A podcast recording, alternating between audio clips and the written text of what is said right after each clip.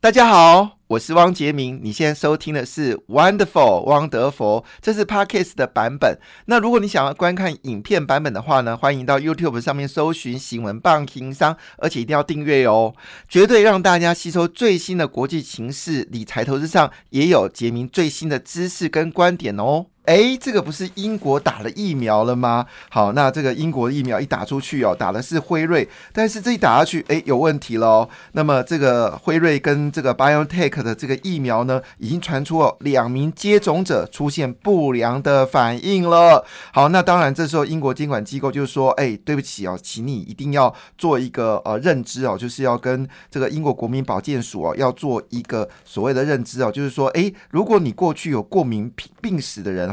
你千万不要打辉瑞啊。但是呢，这件事情还是很乐观以待了。为什么你知道吗？自从哦这个疫苗有这个消息之后呢，诶，台湾在打防哦，那美国的房地产呢，你能想象吧？这不是美国经济受创吗？我这么说啦，这次的经济呢，其实叫做有钱者越有钱哦，穷者越有钱越穷哦。你知道最新发展的是有一档基金哦，今年的报酬率是今年一年的报酬率是一百二十 percent。所以有钱如果不小心买到这档基金，他如果买了一千万，现在是两千四百万，好，就这么简单。好，有钱者越有钱哈。好，那美国豪宅有家公司叫 Toll Brothers，这个是著名的美国豪宅建商 Toll Brothers，他的这个执行长叫叶利哦，他就说，嘿，我们现在上一季的签约数哦，是他们是豪宅哦，总共签了三千四百零七份哦，价格不多啦，二十七点四亿美金哦，但已经创下公司最高的单季金属呃这个金额记录哦，因为这个等我们要谈一件事，这也许在今年第四季到明年第一季哦，最爆发的产业不是你知道的科技。业可能不是你 AI 产业，也不可能是，也可能不是你的电动车产业，恐怕最爆发的是所谓的。商品产业哦，最近铜价、铁价、镍价，基本上你喊得出来，包括玉米、小麦，你喊得出来，价格全部大跃进哦。都我们好好谈这件事情。好，另外呢，丰田哦已经决定要出二代的新能源车哦。据了解，它是新能源车出来之后，果不其然呢，昨天的特斯拉股价重挫了六点七个百分点，不晓得是不是因为这个消息给吓到的哈。我们知道特斯拉现在最强的这个电动车续航力呢，大概是六百六十公里啊。据了解，特斯拉要发展到八百公里哦。可是呢，丰田在十二月九号已经推出了第二代的燃料电池，它的名字叫 Mirai，就是未来的意思。Mirai，好。那据了解呢，它的续航路呢比第一代呢直接暴增了百分之三十哦，可以达到多少公里数呢？八百五十公里啊，这是杰明观察所有电动车里面哦，可能是续航力最强的一款电池。八百五十公里哦，那当然这个价格呢，其实也不便宜哦，要七百一十万日元。但是呢，日本政府哦鼓励大家买电动车啊，一口气补助了多少钱？你知道吗？他们好大手笔哦，一口气补助了一百四十万日元呢，只要五百七十万日元就可以入手，折合台币呢大概是一百八十万元哦，你就可以买了这款最新的这个电动车。这个已经是比这个呃特斯拉最顶级的，就是它号称可以跑六百六百六十万公里，呃六百六十公里的那一款车呢，价格至少便宜的大概差不多也有差不多两万美金哦，相当的杀哦。那另外一部分呢，就是以色列了，以色列已经宣布他们在十二月二十号要首打。辉瑞的新冠疫苗，据了解，台湾也是有可能在三月初到一月之间呢，就可以取得我们的疫苗。对于呃，就是也机有机会来做这个哦施打的一个状况哦。好，那当然这则新闻就有趣了，AI 能帮帮什么事情呢？在日本，因为日本现在太多的这个食草男呢，就是看到女生会害羞那些啊，那么日本政府呢决定要做一件事情。它的金额大概是二十亿呃日元哦，那么折合台币呢，就是三七二十一嘛，大概是七亿台币。要做什么呢？好，那我不知道罗志正会不会也。在这个会冻结这个款项，如果我们台湾做这个事情的话，哈，对不起，我要调侃一下他哈。那是什么东西？你知道吗？是人工智慧 AI 配对系统。哎，哇，为了普及，让民众能够得到所爱，所以他们决定日本政府呢要用 AI。顾名思义呢，你只要输入你的名字、你的姓项，还有你一些问卷，因为日本很爱做问卷。问卷完了之后，叮咚，就会出现另外一群这个日本的女子啊，可以提供你做参考。哎呀，真的是太厉害了。可是讲到这件事呢，有人要。要哭哭了，是谁呢？南韩要哭哭了，为什么？因为南韩这次疫情的影响呢，家庭借款余额暴增哦，创单月最大的涨涨幅啊。那么据了解呢，根据南韩的央行九日的公布数据显示哦，十月份家庭部门的银行借款这个余额呢，在十月份大增了将近有一百呃，对不起，是一百二十五。点四亿美元，我刚以为是一千两百五十亿，四亿吓我一跳，是一百二十五点四亿美元哦。那么呃，已经攀顶了九百八十二点一兆韩元，所以整体这个韩南韩的家庭借款已经高达了九千零五十三亿美金哦，创下历史的这个最大的单月新呃增幅。那你知道影响是什么？对你猜对了，就是房贷哦。那么，因为韩国的房子也是贵到不行哦，所以台湾真的是需要打房，这是我想应该大家都只双手赞成的。除了飞鸿贷以外，哈，好，那我们谈到这件事情呢，就要谈这个全球股市的变化了。在全球股市里面呢，昨天最关键的消息呢，是有一家公司呢，这家公司呢叫做。DoorDash，好，DoorDash 呢是一家新的外卖送餐公司哦。在昨天美国股市呃全面下滑，这家公司呢它 IPO 了，而且 IPO 之后直接大涨哦。那 DoorDash 呢其实一家新创公司，对于台湾来说，如果我们今天真的可以买美国股市呢，这家公司你一定要留意了。好，等我来讲这家公司的故事，因为非常精彩。那我们先来看啊，昨天道琼工业指数是下跌零点三五个百分点，S&P 五百呢是下跌了零点七九个百。分点，纳斯达克呢只是下跌了一点九四个百分点，非半指数呢只是下跌了二点八九个百分点。那标题是很耸动啦，就是有关昨天美国股市的一些分析。他说昨天费半啊暴跌将近三个百分点。其实你要习惯费半的指数就这样子暴涨暴跌哦。但是最关键的事情是。呃，在昨天呢，除了我们的台积电在昨天非半指数里面，我们台积电是非半指数的成分股，是下跌了超过一点八个百分点哦。但重要事情是，联电呢昨天也下跌，那么联电下跌了二点五个百分点，累积两天的下跌幅度呢，已经到了。将近有这个六个百分点哦，一定要留意这个风向球哦。我是比较希望大家能够获利了结了哈。好，那我们就回到这个 DoorDash 啊，这家公司又提供很多年轻人，你是不是也可以考虑这件事情呢？因为第一点，第一件事情啊，他们是 Stanford 的三名华裔学生，他们叫徐毅、Andy Fang 跟 Stanley 曾哦。那当然看起来这名字应该是中国人哈。那原来原因哦。这个其中一位是呃，有一位是哎。看起来都是徐旭，应该是一个女生哦。她说呢，这个甜饼老板呢，他们是当时在念书的时候呢，在打工，那给他看了一叠哦，没有接的订单。那为什么没有接订单呢？因为这家甜点公司说，哦其实他实在是这个甜点这个订单呢，他不是做不出来，而是送不出去。为什么送不出去哦？都是男生哦。哎，那为什么这个名字叫做哦？原来这个甜点老板呢是一个女性，然后呢，他给了这三名大学生说啊，我你看我知道我现在状况真的。很麻烦，而且呢，他就开始理解说，其实有很多甜点小型的这些厂商呢，他们有订单但卖不出去哦。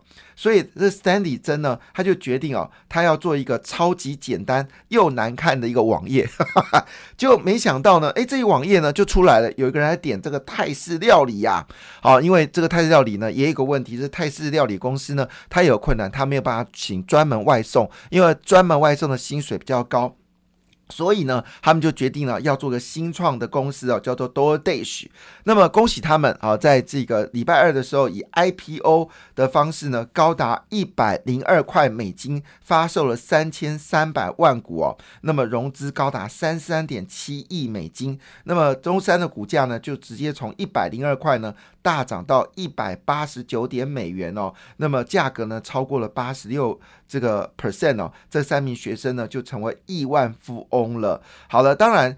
这三个人呢，持有六十九 percent 的这个投票权哦，是可以控制该公司哦。据了解呢，包括软银也是其中的一个买家哦。好了，回头一件事情哦，那么当然这个泰式料理完成之后呢，他们兼顾学业也兼顾的这个发展哦，成为这个美国最传奇的三个。华呃，他这个我不知道他有没有入籍美国，好，但是呢，基本上是这个呃大学生哦，而且三个看起来都很帅气哦。好了，所以换个角度来说，如果真的可以看到出来一件事情是说。呃 d o r d a s h 基本上是一个值得去关注的公司，但是你要不要去买进呢？好，那当然还是各自来做参考。在美国都有这样的传奇哦。好，那回到了亚洲股市哦，昨天是一个欢乐的一一天哦，因为日经指数呢上涨一点三三个百分点，香港恒生指数呢，呃，就是在这个美国压力之下呢，昨天逆势上涨了零点七五个百分点了但中国股市呢表现则是非常的糟糕。那么昨天上海综合指数呢是下跌一点一二个百分点，深正式下跌的一点八四个百分点哦。那么最近呢，中中呃中国的讯息呢利空不断哦，我们有机会再跟大家做报告。那么韩国股市呢，昨天暴涨二点零二个百分点。据了解，三星呢也冲到了。这个台积电呢，在美国的工厂旁边呢，圈下一块更大的土地哦。那么据了解呢，直接要跟台积电呢，在美国直接王拼王啊。那到底这个状况是如何呢？这里牵扯到一个关键的数字哦。那我们都知道，最近呢，联电的讯息呢，并没有那么想象那么好。那它也就是说，它现在产能其实已经满了。所以如果它不能调高价钱的话呢，其实它以后的获利有没有如外界所预期那么高呢？好，杰明保持一个呃忧虑哦。因为毕竟联电跟华邦电呢最近涨势非常惊人，那么这个情况下呢，我就要预告大家一件事情哦。其实我每次在看所谓的记忆体的股价呢，有一个关键字你一定要留意，就是预期会调涨价格。通常你看到这个关键字哦，预期调涨价格，我会建议你站在卖方。为什么这么说呢？诶，调涨价格是利多啊，那我应该站在买方啊。好了，那我为什么解释这样？因为全世界哦，记忆体最大的掌握权是在三星跟海力士，所以如果当然预期未来价格会调涨的时候，我可以跟你预告，它绝对会扩产。它一旦扩产的时候，其实我们台商是赚不到钱的，我们只是很辛苦的赚一些旁边的边缘钱。所以每次我看到这四个这呃预期。呃，预期夏季涨价或者预期未来要涨价这六个字的时候，我通常会保守。所以，我们看到市场上其实形成了两大利空。第一个利空就是连电。叫好不叫座，像利基电好，就是我们说利金转型了，从记忆体转到这个利基，股价可以涨到八十六块钱，这有天理吗？我觉得你只是做一个以前做记忆体的，你现在转型做晶圆代工，技术到底有多少？真的有二八纳米吗？还是传统的四十纳米都不清楚，结果股价呢就可以涨到八十六块，市场。已经进入到疯狂的状态，所以我会建议说，最近你对于科技股部分，你真的要保守。当然，换个角度来说，如果你是做被动元件，你是做这个微控制器，你做印刷电路板，我觉得上中下游，还有你做的是这个铜箔基板，我觉得状况还还可以。但是如果你做的是最近涨幅相当惊人的股票来说，你一定要三思，保守再保保守。真的，它的获利没有你预期的好，而且市场太过乐观了。那当然一样道理，像是面板，如果这次 LED 的面板价格。真的，真的如外界所说的，明年真的看好。不要忘记了，三星是有 LED 面板的产能，只是它之前宣布冻结，因为它专心要发展下一世代的面板，因为它现在有输给台湾。但是如果真的 LED 的面板价格真的好到不行，你觉得三星产能不开吗？诶，三星也是全球前四大的 LED 的这个产能。好，那中国现在在发展这个 OLED，那如果真的 LED 的产能有这么好，难道它不会重启 LED 的产能吗？所以。所以，当你看到市场预期获利很好的时候，我真的建议大家，你一定要记得，好，剩下给别人赚，你能赚就赚好。我昨天呢，听到今天呢，我跟一个分析师闲聊，啊，时间关系我快聊，那我就当然见到分析师，我当然就要恭喜他啊，这个股市涨那么好，那一定很开心。就因为这位分析师，其实我还蛮尊重他，因为他讲话很风趣哦，啊，那他就突然讲冷冷的表情，其实蛮严肃，冷冷一句话说，股市涨有什么用？散户根本赚不到，还在冲元展、元钢、翼龙电，结果别人涨，他们是腰斩再腰斩。那意思什么意思呢？意思说，其实我们的投资者还是很容易眷恋哦，所谓涨多的股票，可是它已经没有行情了。我们这样疫苗完之后，所谓远距。远距的这种行商机说再好也没有了，所以这种情况下，可是我真的觉得有时候投资人他会做个决定，他真的看不下去了，就把原展跟原钢好把它砍掉，就转去什么？转去连电。再套牢一次。所以这个事情不断的发生呢，我都要奉劝大家一定要留意这样的风险。好，那我们继续再往下看哦。那么德国股市上涨零点四七个百分点，法国股市下跌零点二五个百分点，英国股市呢则是上涨零点零八个百分点。但因为欧洲央行呢决定要增加这个资金的融通哦，所以看起来欧洲股市还是有些潜力的部分。东协的股市呢，除了菲律宾之外呢，全面上涨哦。那么东协已经成为在今年第四季跟明年第一季呢最值得关注的市场。而俄罗斯随着油价上涨呢，持续的走高零点五七个百分点。所以你可以从我们的说法里面得到一个结论呢，基本上来说的话呢，其实新兴市场表现很好。好，那么我一定要把这个关键焦点跟大家报告：南部钢铁封盘哦，钢筋运量大涨哦。那么中北部丰兴跟东钢呢，已经决定要跟进哦。国际的废钢原料涨势迅猛哦。那么包括金融原料、料金属原料产品呢，只有三个字：涨涨涨哦。美国货柜废钢的价格从十一月，呃，从这个。呃，二月呃一二零一一年二月份哦，两百八十块美金哦，现在已经哦，对不起哦，这是从十一月二号，对，有更正哦，十一月二号就是一个月前，从两百八十块美金直接大涨到三百三十块美金。那现在美国的这个钢铁热热热轧钢价格已经到九百六十块美金，中国大陆呢是六百四十五美金哦。那么据了解呢，因为这个到了冬季呢，中国会控感。台呃，这个水泥跟钢铁的生产，因为这个排污的关系，所以钢铁价格已经酝酿全面大涨哦。所以前阵子你没有赚到受坏类股的时候，你一定要注意到这个钢铁还有铜价这一波呢涨势迅猛，已经涨到玉米、小麦了。那么宝钢的涨价，就中国最大的钢铁，已经开始决定要调升一成哦。那么中钢呢，最多明年呢会大涨超过一千八百块哦。国内追价的行情。这个是。这个不对哦，所以你说上中下游备料，你一定要快哦。所以这个整个原物料价格其实全面走高。那包括我们知道风力发电最著名的公司叫上尾控股，它从股价八十块涨到一百八十块哦，它已经确定一件事情，它决定要调高价钱。为什么呢？因为产品价格呢已经开始上涨了。所以估计到第四季跟第一季，你一定要锁定的是全球料全球原物料动态。这时候你要做的是把半导体股票转到全球物料这。件事情很重要，一定要说三遍。哎呀，我们的国营哦又爆雷了，爆雷是中国用法，就是说踩到雷了。那么目前为止呢，我们包括了投资的这个跟中国有关的两家公司哦，就是贷款，一叫做 Kingsbridge，一个叫做兆恒水利发电哦。这两家公司呢，代表它的这个连带已经是预放了。那据了解，一口气我们台湾有十多家银行哦，可能都中了。那现在银行呢已经很紧张了，决定要把这事情处理完，总共金额是三十。亿哇，太票！事实上，中国最近状况哦，真的很可怜哦。据了解呢，现在呢，中国有一百四十六亿美金的债券呢，全部停摆哦。那你要借钱可以哦，利息就是将近要到六个百分点，五点九八个百分点。据了解呢，现在这个利息成本呢，还在持续的增加当中哦。为什么呢？因为风险很可怕，已经吓跑投资人哦。那为什么有这样情况下呢？这两个原因，第一件事呢，中国国营企业哦，这个盲目扩张啊，就是反正呢，我就是。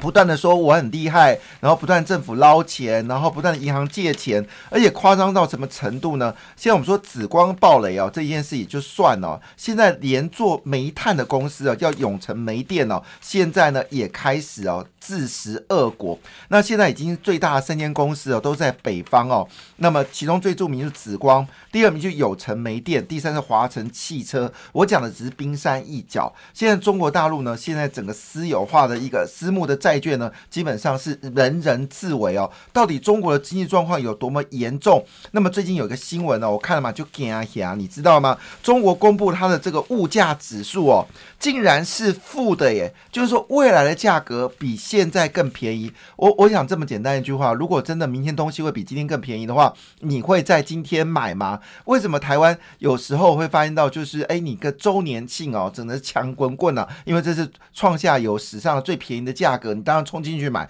但如果告诉你哦，周年庆在下礼拜就会发生，你今天会去买吗？N 淘才会做这个事情哦。那么中国大陆呢，现在的整个物价指数呢，从本原本的五点四哦。降到零点五个百分点，而他们的供应商指这个物价指数哦，生生产者物价指数呢也是负的一点五个百分点哦。那这也表示呢，中国现在潜在的一个不可测的未未未来，就是资金会不会有融通上的困难？因为我们到发生到通膨很可怕。通缩比通膨更可怕哦。好，那以目前为止呢，中国现在的这个地方债务的余额已经高达一百一十二兆，好，折合台台币哦。那么据预估，今年还要再增加。百分之六十，人们说哦，中国不是只有人口有断崖啊，现在恐怕中国地方政府要跳崖了。好，这个事情提供大家做参考。感谢你的收听，祝福你投资顺利，荷包满满。也请订阅杰明的 Podcast 的节目《汪德佛》，以及 YouTube 新闻棒情商的节目频道哦。感谢，谢谢。